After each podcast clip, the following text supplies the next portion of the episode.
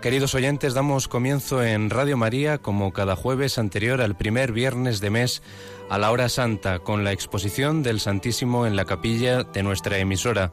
Pueden seguir esta hora santa con imágenes a través de la página web de Radio María www.radiomaria.es. Preside esta hora santa, este tiempo de oración, el Padre Luis Fernando de Prada.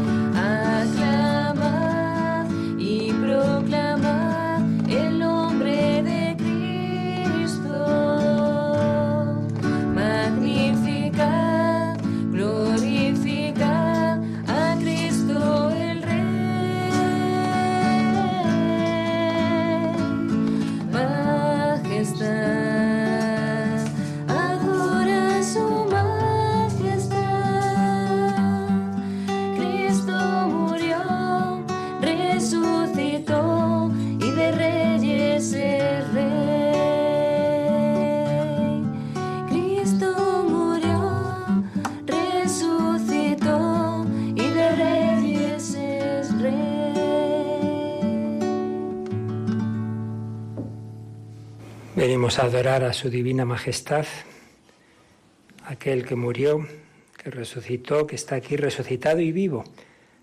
Siempre lo recordamos, pero siempre es bueno volverlo a recordar, que en la oración no estamos ante una idea, ante algo abstracto, ante una imagen, ante una reliquia, estamos ante una persona viva, muy cercana.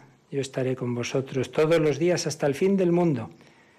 Aquí hay un corazón humano latiendo. Aquí hay un hombre, el hombre Cristo Jesús, que es Dios y por eso lo adoramos. Dios y hombre verdadero, Rey de cielos y tierra. Siempre lo fue, pero ahora exaltado a la derecha del Padre, para que ante el nombre de Jesús toda rodilla se doble en el cielo, en la tierra, en el abismo. Pues hacemos este rato de oración, de adoración al Santísimo unidos a todos vosotros que desde cualquier parte del mundo tenéis este rato de oración, muchos también a través de internet, pues viendo esta, esta custodia, viendo aquí a Jesús. Lo hacemos en la víspera del primer viernes de mes, que es como si dijéramos la fiesta mensual del corazón de Jesús. El amor divino se ha hecho carne en un corazón humano que fue traspasado por la lanza, pero, decía Pío XII, en su encíclica sobre el corazón de Jesús, que una vez resucitado ha vuelto a latir y desde entonces para siempre latirá con latido plácido e inextinguible. No dejará de latir nunca este corazón humano del Hijo de Dios. Y está aquí, porque a la vez que está en el cielo, está en medio de nosotros. Víspera de primer viernes de mes, hora santa de adoración, de reparación de nuestros pecados pero también lo hacemos en este mes de mayo, mes de María, y lo hacemos en vísperas de la visita del Papa Fátima, en el espíritu de reparación de los niños de Fátima. y lo que la Virgen les enseñó, preparándonos a ese momento precioso que justo 100 años después, 13 de mayo del 17, 13 de mayo de 2017, van a ser canonizados los más pequeños. Tenía seis años Jacinta, el 13 de mayo del 17, su hermano Francisco un poquito más, y su prima Lucía algo más. Pues vamos a pedir al Señor, por la intercesión de estos niños, que nos ayude a amar y adorar como, como ellos lo hicieron. Vamos a pedir ese espíritu que el, el, ángel de la paz les enseñó de adoración. Nos quedamos ese primer momento en silencio, como os decía, cayendo en la cuenta, cada uno de nosotros, allá donde estéis, que no estamos pensando cosas, que no estoy conmigo mismo, que estoy delante de alguien realmente presente, que me mira y escucha porque me ama.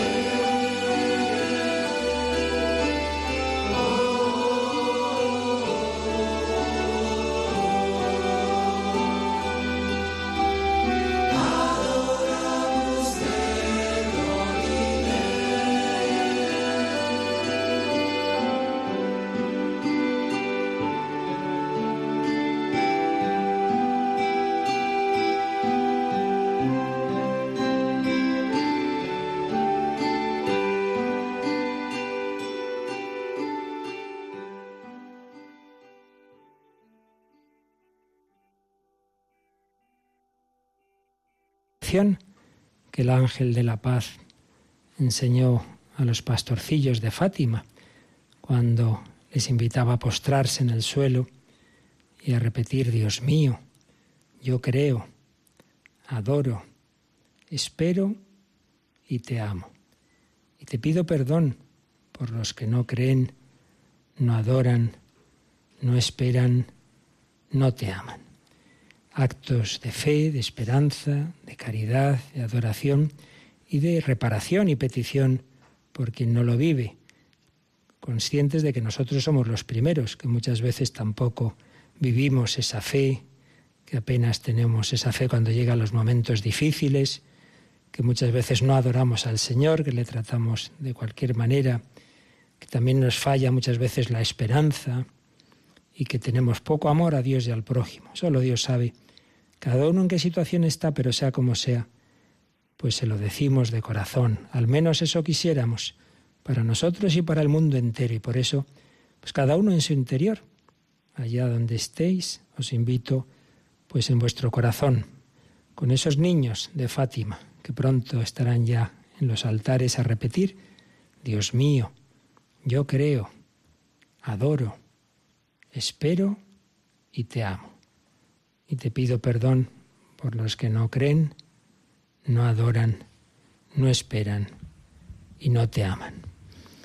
Y en otro momento el ángel les enseñó también a los niños precisamente ante la Eucaristía, que les llevó pues una forma y, y el cáliz.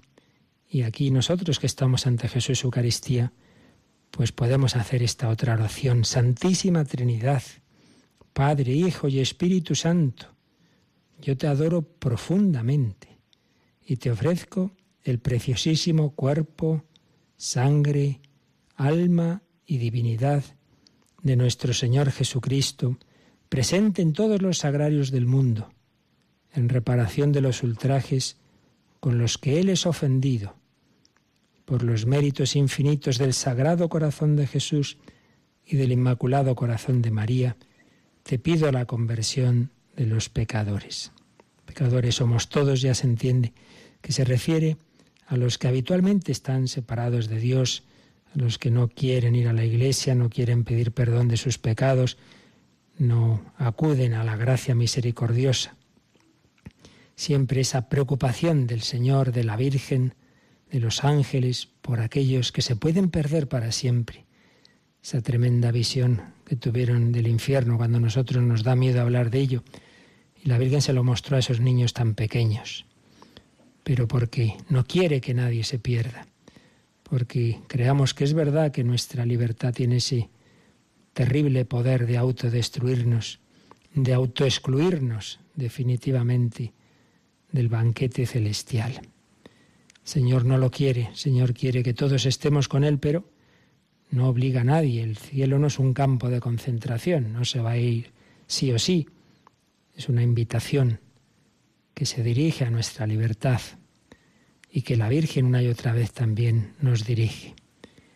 Pues nosotros estamos llamados a colaborar en nuestra propia salvación, porque Dios que te creó sin ti no te salvará sin ti, a recibir esas gracias que Dios nos da, a dar fruto a los talentos que el Señor nos ha concedido, espirituales, materiales, dar fruto abundante, pero también estamos llamados a colaborar para que otros conozcan al Señor, el camino de salvación. Y la primera colaboración es esta, es la oración y el sacrificio.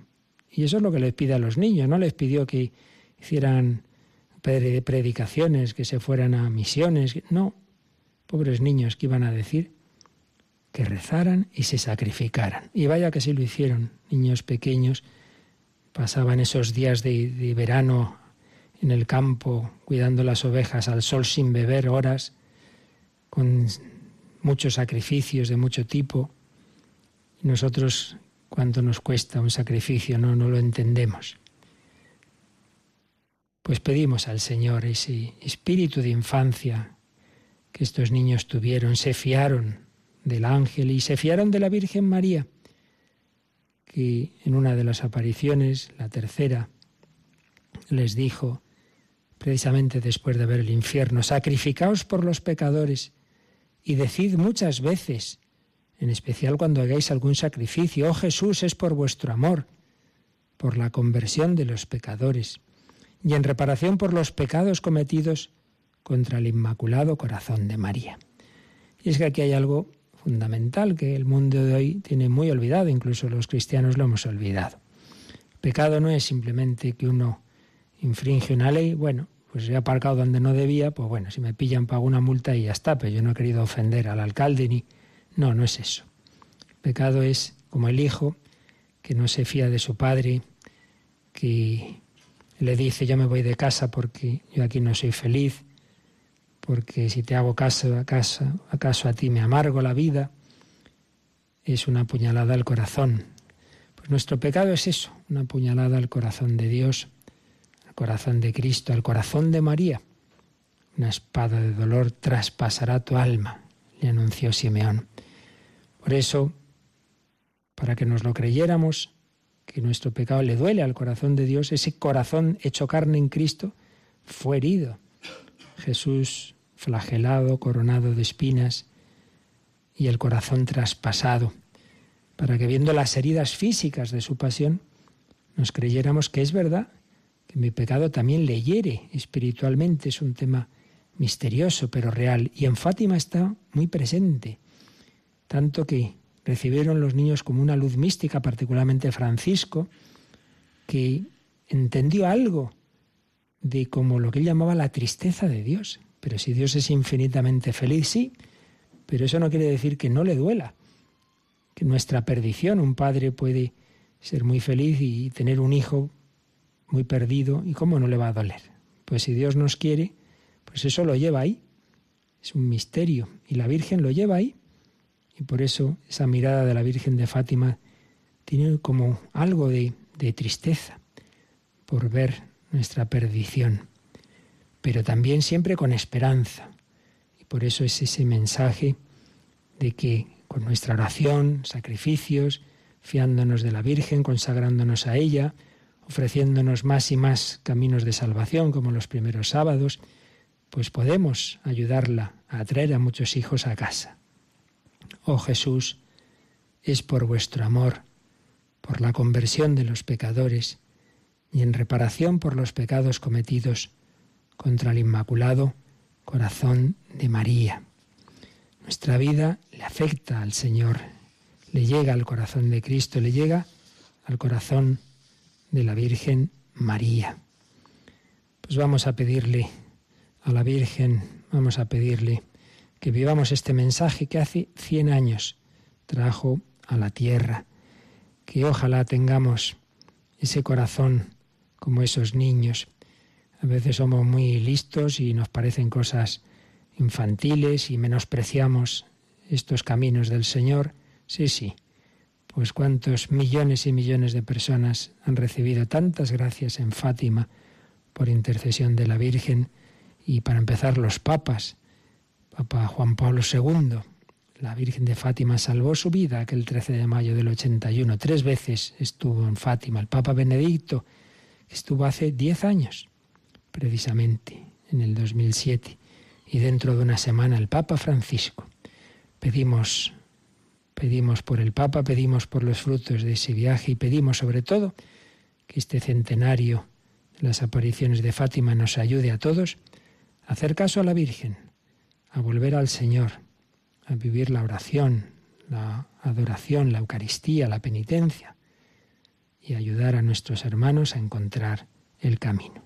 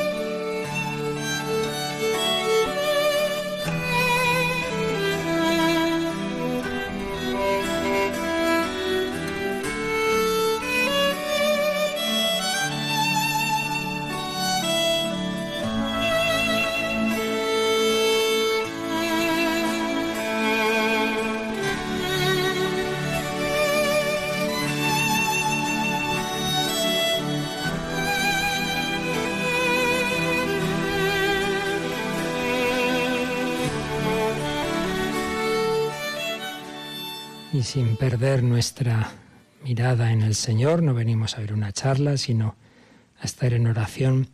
Recordamos palabras que nos está diciendo Jesús estos días en el Evangelio, que leemos en la misa, aquí que estamos ante la Eucaristía. Recordamos cómo Jesús anunció este gran misterio eucarístico en ese discurso del pan de la vida. La Eucaristía está muy presente en Fátima, pues Jesús ya la había anunciado en ese discurso tras la multiplicación de los panes, cuando se encuentra a muchos del pueblo y les dice, en verdad, en verdad os digo, vosotros me buscáis no porque habéis visto señales, sino porque habéis comido de los panes y os habéis saciado. Iban a buscarle porque había multiplicado los panes y decían, uy, qué bien, con este tenemos la vida resuelta. Pues ahí ya podemos hacernos una pregunta. ¿Por qué vengo yo al Señor, a la oración, a la iglesia por mi interés, para pedir lo que necesito, pues porque tengo este problema de salud o de lo que sea, y entonces pues lo pido, como podría pedírselo a cualquier otro. No es que esté mal que pidamos, pedid y se os dará, pero ese es el motivo. Pues mala señal sería, poco amor sería que uno solo vaya a otra persona cuando necesita algo de ella. Me buscáis porque os habéis saciado de panes? Y entonces Jesús les dice, no, obrad no por el alimento perecedero, sino por el alimento que permanece para la vida eterna, el que os dará el Hijo del Hombre, porque a éste es a quien el Padre Dios ha marcado con su sello. Su Hijo está marcado por el Padre, este es mi Hijo, el amado, el predilecto, y nosotros no estamos en peor condiciones que los apóstoles que lo vieron. Si nosotros lo tenemos tan cerca o más, podemos comulgarlo, podemos comerlo, podemos estar en cualquier momento con Él. El Padre nos lo ha entregado. Tanto amó Dios al mundo que le entregó a su único Hijo y la Eucaristía es prolongación de la encarnación. Ese Jesús que estuvo en el pesebre, que estuvo en el sepulcro, que estuvo en la cruz, está aquí ahora en el altar. Y ese Cristo resucitado, cuyas llagas pudo tomar Tomás, tocar Santo Tomás, es el que tenemos aquí y también nosotros le decimos, Señor mío y Dios mío. Pero necesitamos la gracia de Dios, porque también dijo Jesús en ese discurso, nadie puede venir a mí si el Padre que me ha enviado no lo atrae No podemos convertirnos por nuestras fuerzas, ni vamos a convertir a nadie por nuestros discursos. Solo la gracia de Dios, por eso hay que pedirla, por eso rezad y sacrificaos, para pedir esas gracias que toquen el corazón, que atraigan hacia el Señor. Yo no me puedo convertir, yo me puedo separar de Dios y pecar, yo sí, pero volver a Dios por mis fuerzas no, si Dios no me da su gracia. Nadie puede venir a mí si el Padre que me ha enviado no lo atrae. Por supuesto que el Padre quiere que todos vayamos a su Hijo, pero no nos va a obligar. Por eso vamos a pedírselo, Señor, que yo siempre esté de tu lado, que no me marche y si me marcho, ven a buscarme y si hace falta, pues dame golpes para que me entere de que voy por mal camino. Como la Virgen que no tuvo reparo en enseñar el infierno a esos niños porque lo importante era que los hombres se salvaran. Y les enseñó también esa oración que decimos al final de cada misterio. Oh Jesús mío, perdónanos, líbranos del fuego del infierno, lleva al cielo a todas las almas, especialmente a las más necesitadas, que es por cierto lo que dice el texto original de las memorias de Fátima. Luego muchas veces ha añadido de vuestra misericordia, pero el original, que es como lo decimos en Radio María, es especialmente las más necesitadas. Todos somos necesitados de la gracia y de la misericordia. Lo que quiere decir es que rezamos especialmente por quien esté más separado de Dios, por quien esté más en esa situación de pecado. Todos necesitamos comer, pero hacemos campaña del hambre por, por los países pobres, pues todos necesitamos ser salvados del infierno, ser salvados por Cristo, pero obviamente lo pedimos especialmente a quien esté en una situación de mayor necesidad espiritual. Perdónanos, Señor. Todos necesitamos tu gracia. Y necesitamos alimentarnos, porque si no coméis la carne del Hijo del Hombre, no bebéis su sangre, no tendréis vida en vosotros. Si uno no come, se muere. Si no alimentamos nuestra vida de fe, estaba languideciendo y morimos. Por eso se puede perder la fe y se pierde si uno no alimenta esa vida que recibimos de pequeños, que recibimos en el bautismo, si uno no respira, pues se, asfixia. La oración es la respiración del alma. Si uno no come y bebe, se muere. Necesitamos la Eucaristía. Si uno no toma la palabra de Dios, no solo de pan vive el hombre, sino toda palabra que sale de la boca de Dios. Y la palabra que ha salido de la boca de Dios es Jesucristo, la palabra hecha carne. De una forma o de otra, necesitamos alimentarnos de Él. Es mi Padre el que os da el verdadero pan del cielo, porque el pan de Dios es el que baja del cielo y da la vida al mundo. Y entonces le dijeron, Señor, danos siempre de ese pan. Pues esa debe ser la petición principal lo demás, pues bueno, si me conviene esto, lo otro, tal situación, la salud, si me conviene, pero antes o después todos vamos a morir. Pero lo definitivo, lo decisivo, es que mi alma esté llena de Cristo. Por eso el pan principal, danos hoy el pan de cada día, sí, incluye todo, pero ante todo, el pan supersustancial, el pan eucarístico, el pan que alimenta el alma. Señor, danos siempre de ese pan. Yo soy el pan de la vida. El que venga a mí no tendrá hambre, y el que crea en mí no tendrá nunca sed. Más aún, si uno come de este pan, vivirá para siempre. Y el pan que yo le voy a dar es mi carne por la vida del mundo. Lo que la humanidad ha buscado siempre, ese elixir que le diera la inmortalidad, solo Jesucristo nos lo puede dar. Porque si uno come de este pan, vivirá para siempre. Si nos alimentamos de Cristo y si Cristo es nuestro viático, nuestro compañero en el último viaje, en la última travesía hacia la vida eterna, viviremos con Él para siempre.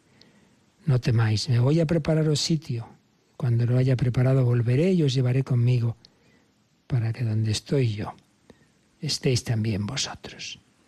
Si uno come de este pan, vivirá para siempre. Y el pan que yo le voy a dar es mi carne por la vida del mundo. Y aquí dicen los especialistas en San Juan que esta frase mi carne por la vida del mundo está haciendo alusión a que él iba a ofrecer su cuerpo en sacrificio. Tomad y comed mi cuerpo entregado por vosotros, tomad y bebed mi sangre derramada por vosotros, para que nosotros tengamos vida eterna. Jesús ha perdido su vida terrena. Para que yo pueda vivir, Él ha muerto. Ha sido el grano de trigo que ha caído en tierra y ha muerto mi carne por la vida del mundo. Hace dos o tres años conocí en un encuentro de jóvenes a esa hoy ya mujer que debe la vida a que su madre es una santa canonizada por Juan Pablo II, Gianna Beretta, que embarazada de esa hija, me parece que era la cuarta, con un cáncer, pues es, es ético en esos casos operar el cáncer aunque muera el niño que trae la madre, pero la madre no quiso. Sabía que se jugaba la vida, pero prefirió esperar a que naciera su hija y ya fue tarde para esa operación y murió. Una mujer de Dios, una mujer que dio la vida por su hija y esa hija es una entusiasta de la vida, como no podía ser de otra forma, una entusiasma de Cristo, de la Iglesia, de sus padres, no solo de su madre a la que debe la vida, sino su padre, también un santo varón. Qué impresionante que en la ceremonia de canonización, recuerdo de las últimas que hizo Juan Pablo II en la plaza de San Pedro, estaba el padre, ya muy mayor, con 80 años, y se echó a llorar cuando Juan Pablo II en la homilía leyó un fragmento de una carta que él le había escrito a su entonces novia sobre esos proyectos de amor en Cristo. Todos llamados a la santidad, todos llamados a seguir a Jesucristo, pero todos necesitamos alimentarnos de Él, recibir ese cuerpo que se ofreció por nosotros y que nos da la fuerza para sacrificarnos. Se lo dio a esa madre, una mujer normal, digamos, no, no tenía nada especial en su vida, sino eso, mucha fe, mucho amor de Dios y del prójimo. Y ahora vive para siempre. Si uno come de este pan, vivirá para siempre. Pero muchos dijeron, es duro este lenguaje, ¿quién puede escucharle? Y dice San Juan que se empezaron a ir muchos discípulos. Desde ese momento ya no eran las masas las que seguían a Cristo, hay un cambio eh, en la vida pública de Jesús, un primer año, pues sí, de muchas personas, pero sobre todo iban por el interés, te quiero Andrés, iban por los milagros, iban por las curaciones, iban por el pan. Cuando ya Jesús empieza a hablar de Eucaristía, empieza a hablar de cruz, em, ya se va reduciendo la cosa. Tanto que el Señor se dirige a sus doce apóstoles y viendo que se van muchos discípulos les dice, oye, si queréis aprovechar, también vosotros queréis marcharos. El Señor nunca quiere discípulos forzados. Si alguno quiere venir en pos de mí, si alguno quiere seguirme, también vosotros queréis marcharos.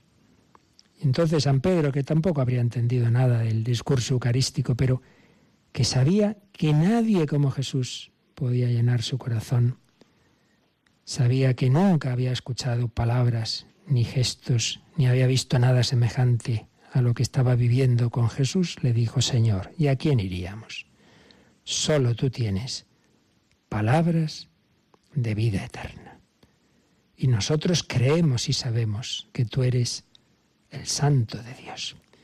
Pues también nosotros muchas veces tenemos crisis en nuestra vida, podemos tener crisis de fe, de confianza, y también estamos tentados de irnos, de irnos del Señor, de la Iglesia, de la vida de oración, del esfuerzo de santidad. Y Jesús no nos va a obligar, también tú te quieres ir. Hoy se va mucha gente. ¿Quieres dejarme también? Pues vamos a decirle, Señor, ¿y a quién iría? Solo tú tienes palabras de vida eterna. Sí, es mucho más fácil ir a hacer lo que hacen todos, decir lo que dicen todos. El placer se compra en un instante, pero la alegría profunda, la felicidad profunda y honda y la que dura para siempre, solo tú la puedes dar. Te prefiero a ti, me quedo contigo. Aunque me pierda todo lo demás, lo dice San Pablo, todo lo considero basura con tal de ganar a Cristo. Nos basta con el Señor, solo Dios basta, les bastó a esos niños, le bastó a Lucía cuando la Virgen le dice que se va a quedar aquí mucho tiempo, pero dice, mi corazón inmaculado será tu refugio. Señor, me basta con saber que nunca voy a estar solo, porque tú y tu madre siempre me vais a acompañar.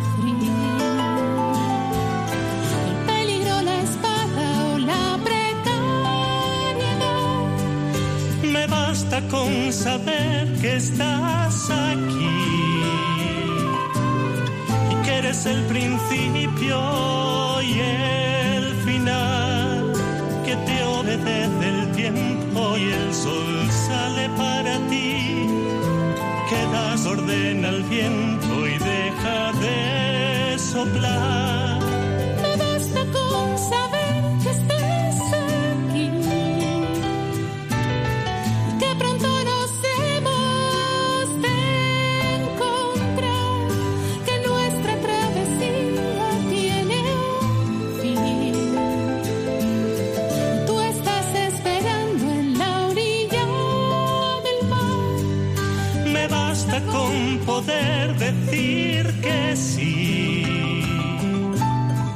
darte mi permiso para entrar, que tu palabra se haga carne en mí y que se cumpla así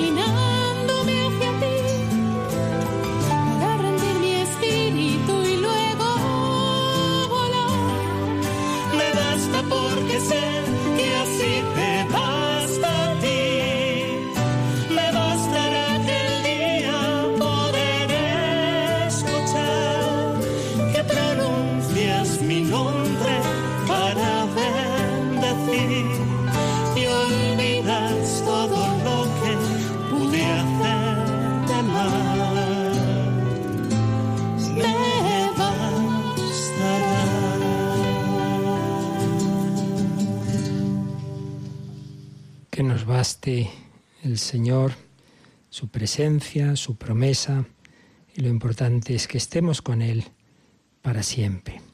Pues vamos a la última parte de nuestra oración. A los pies de este altar están esas hojas donde se han ido copiando todas las intenciones que habéis presentado estos últimos días, pero también el Señor conoce las que llevéis ahora en el corazón, aunque no hayáis podido llamar o escribir, y todas ahora las resumimos, pero el Señor las conoce cada una en particular, y se las presentamos ahora con nuestro deseo de que el buen pastor, este domingo que viene es la, la doménica del buen pastor, Jesús, el buen pastor que da la vida por sus ovejas, pues le pedimos por todas y cada una de sus ovejas.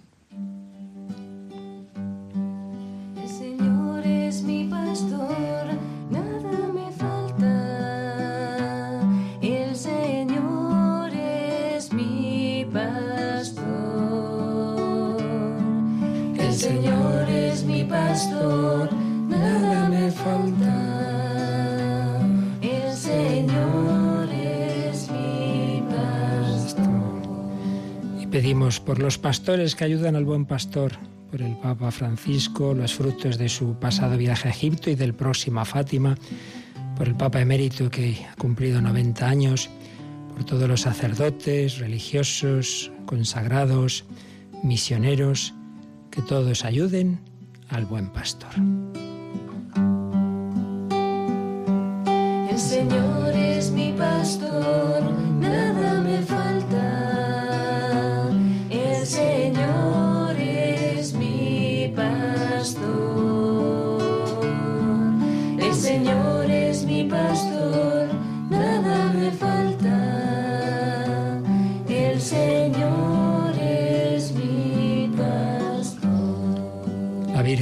Fátima habló de la guerra, de la paz.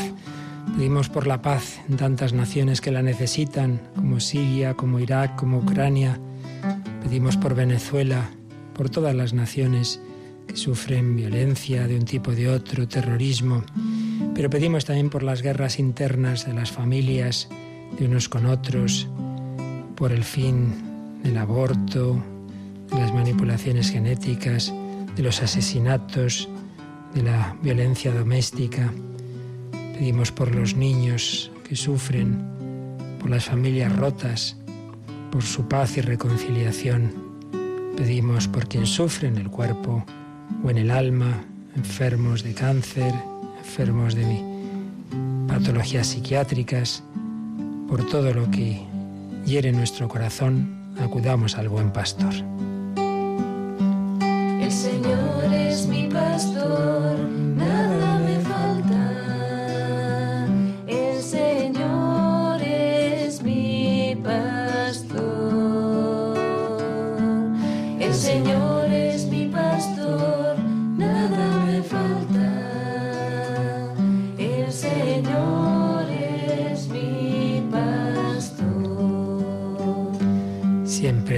Por esta misma Radio María, por los que en ella estamos, por sus voluntarios y bienhechores.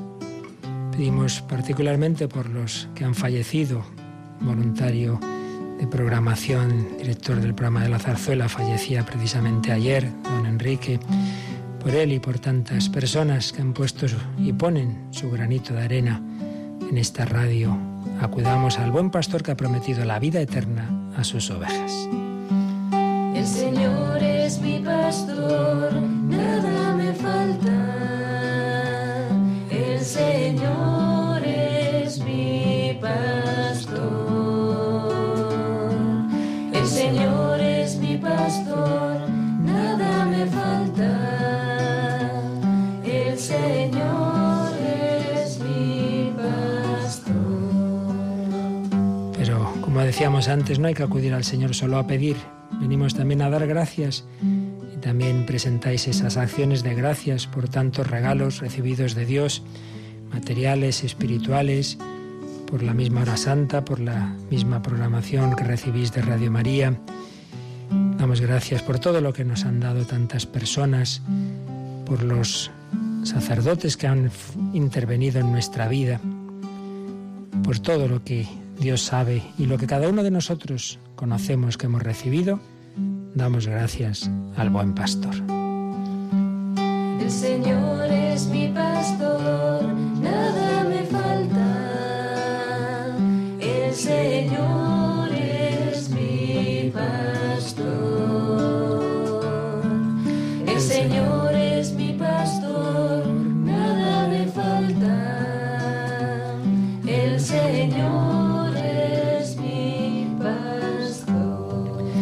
Y entre esas cientos de peticiones, pues algunas entresacadas, pero repito que el Señor conoce todas y cada una. Pero un poco como resumen de las demás. Andrés, que tiene 37 años, os sigo desde hace varios años. Mi vida ha sido un devenir de situaciones, momentos, decepciones, fracasos y alguna alegría. Llevo más de cuatro años en paro. No encuentro sentido en mi vida. Me encuentro atascado en una situación personal en la que me voy consumiendo. No tengo ánimos ni fuerzas, pero no pierdo la fe. Creo, espero y confío en que pronto veré la luz al final del túnel. Pues vamos a pedir por él y por todas las personas que están así en un túnel, que no pierdan la esperanza, que recuerden que la última palabra de la Virgen en Fátima es por fin mi corazón inmaculado triunfará en el mundo y en nuestras vidas. Pedimos también por Eduardo, chico de Córdoba de 14 años, muy creyente, que lleva en coma más de un mes. El Señor sabe lo que más le conviene, se lo pedimos. Y Asun nos pide por un chico que ya tiene 30 años, que de pequeño quería ser sacerdote. Hoy nadie sabe nada de él. Va por la cuarta mujer. Con la tercera tuvo un niño al que renunció para no costear gastos. Tiene una hermana religiosa. Pues ¿Cuántas familias sufren situaciones así? Pedimos por él, pedimos por todas esas familias, pero también por los que ya han sufrido esa muerte de un joven como Damaso, de 22 años, que murió hace poquito en accidente de tráfico. Acudamos y presentemos estas intenciones al buen pastor. El Señor es mi pastor, nada me falta. El Señor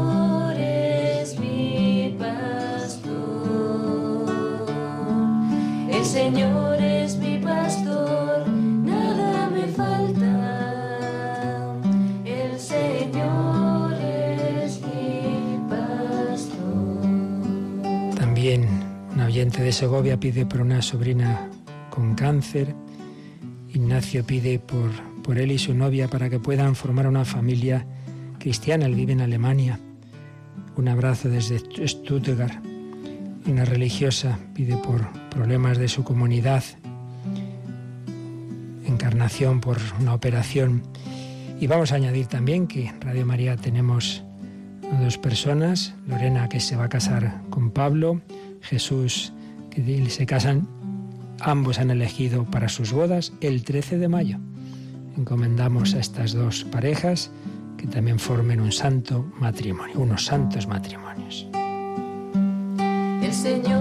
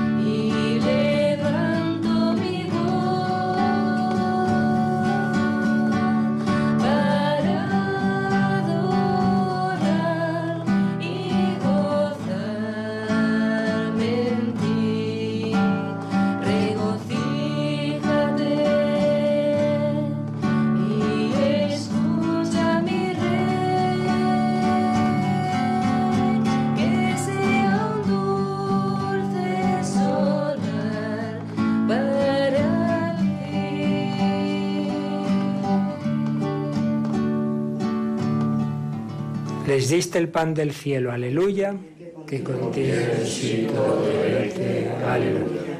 Oremos. Oh Dios, que en este sacramento admirable nos dejaste el memorial de tu pasión, te pedimos nos concedas venerar de tal modo los sagrados misterios de tu cuerpo y de tu sangre, que experimentemos constantemente en nosotros el fruto de tu bendición, tú que vives y reinas por los siglos de los siglos. Amén. En Fátima, como en Lourdes, todos los santuarios, pues un momento fundamental es la bendición con el Santísimo, sobre los enfermos y todos los que están allí.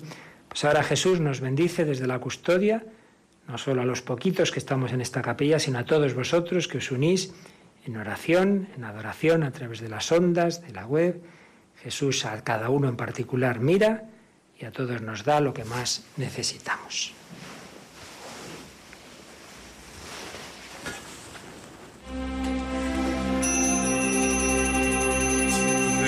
Bendito sea Dios, bendito sea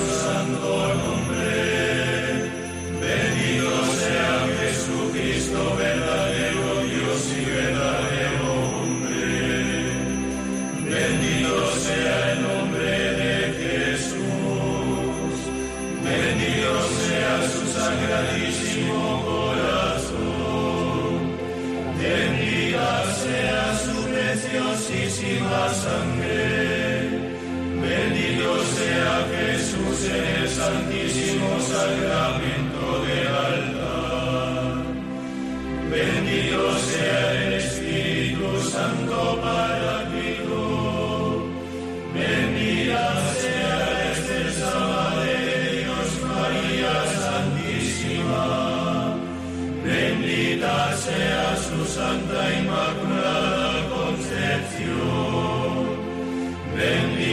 Blessed.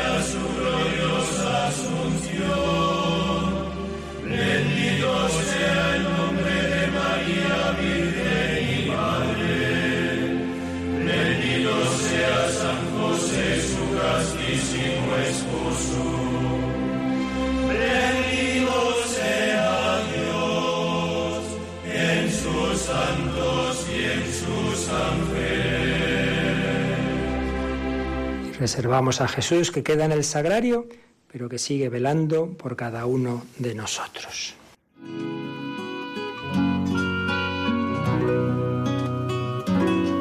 María, mírame, María, mírame.